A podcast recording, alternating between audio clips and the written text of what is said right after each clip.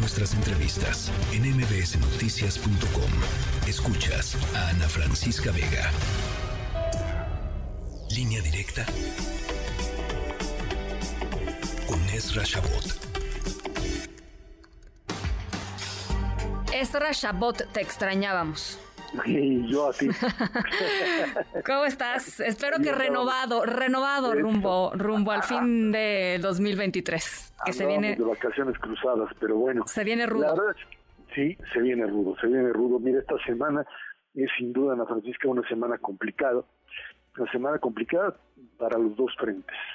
Por un lado, el pues el, propio eh, oficialismo, podríamos denominarlo así, en Morena, que tiene que pues pasar su primera prueba de fuego frente a la posibilidad de una ruptura. Y esto tiene que ver con la pues, designación, diría yo, de las encuestadoras que van a ser las encargadas de hacer pues esto, las encuestas espejo y la encuesta grandota, y en donde eh, Marcelo Ebrard ha dicho, manifestado una y otra vez, pues estamos ya en la semana y no sabemos nada, no tenemos ese tipo de información. Lo único que pues trasciende es que hay encuestadoras que han estado trabajando para el gobierno de la Ciudad de México y eso es lo que genera, en, eh, por lo menos en el caso de Marcelo Ebrard, pues la idea clara de que esto está cargado para un lado. Marcelo sigue peleándola y sigue planteando que, bueno, pues él tendría que ser el candidato y no me hace más que recordar ahora sí que a su mentor, un Manuel Camacho que en otras condiciones pues decía lo mismo, ahora sí que allá hace mucho tiempo yo mm, recuerdo al Manuel Camacho de eh, la jefatura de gobierno que a grupos de periodistas ahí trataba de convencernos de que él sería el destapado con Salinas porque era la única posibilidad que tenía.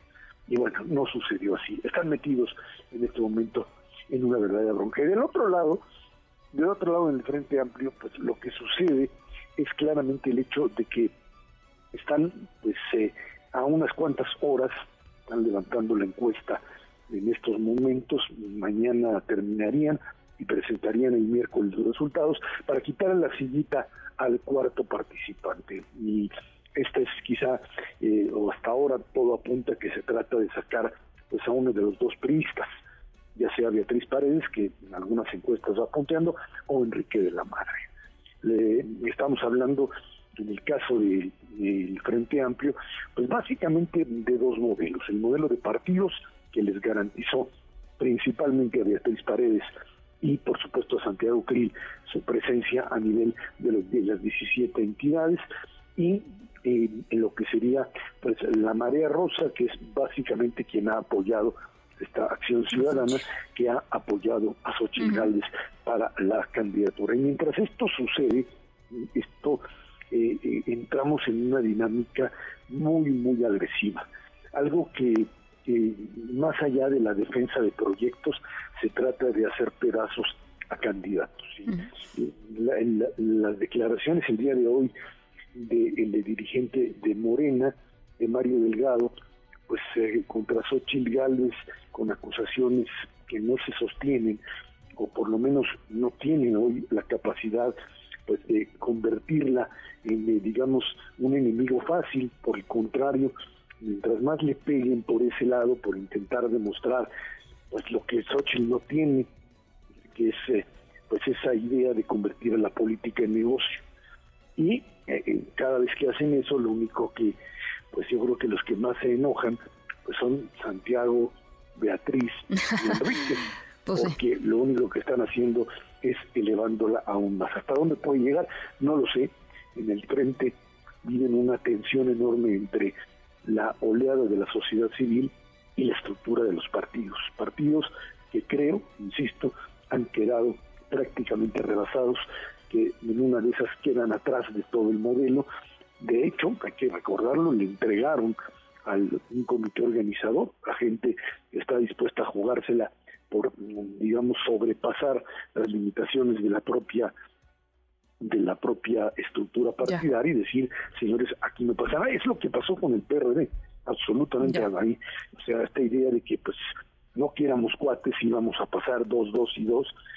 El comité organizador lo que les dijo es, perdón, pero sus 150 mil firmas de Silvano y de Mancera, pues simplemente no cubrían los 17 estados y no pasan. Y, bueno, pues ahí está, ¿no? Hoy ya tanto Jesús Zambrano, los dos chuchos, a Ortega y Zambrano, diciendo abiertamente, a ver, nosotros vamos, incluso eh, el propio Zambrano hablando de Xochitl como su carta, digamos, porque saben muy bien que una estructura como la periodista no tiene otra alternativa. Silvano, no sé qué se metió, eh, pues se metió, se metió la ambición de, manejar el PRD, ¿no? Este, pero, pues sí, pero, pero un poco de realismo. Estos, esas cosas pasan cuando andan, pues no sé, perdidos en la inmensidad, suponiendo, más en la vida de Silvano, que PRD podría lanzar una candidatura única con él. Bueno, obviamente esto es, es, desquiciante, eso es, es, no tener el contacto mínimo con la realidad, pero bueno, creo que eso es lo menos importante. La, la carta importante ahora en este momento es el movimiento ciudadano, que ahí sí me parece que la última reunión es fundamental, en donde los Alfaro Castañeda, pues terminaron por decirle, e incluso Colosio decirle, a ver, no vamos, yo no voy a perder Jalisco porque pues estás convencido antes de que podemos ganar con un candidato la presidencial. Incluso pues a quien Dante trata de impulsar, que es a Luis Donaldo Colosio, el propio eh, joven pues eh, dice no, no, no, estas cosas no son tan fáciles. Y bueno, pues eh, dejar a Jalisco colgado de la brocha es algo que pues tendrá que valorar. Dante sigue diciendo que van a salir como candidato único y bueno, pues ahí está otra vez el interrogante de que si Sochi le puede abrir la puerta a Dante Delgado para tragarse el sapo priista y finalmente incorporarse a una alianza. Ese es el juego, el juego que esta semana tiene definiciones muy, claras. Ya estaremos conversando el próximo lunes eh, que, van a haber ya cosas mucho más claras en el panorama. Te mando un abrazo, Ezra, bienvenido. Gracias, igualmente, muchas gracias. Hasta luego.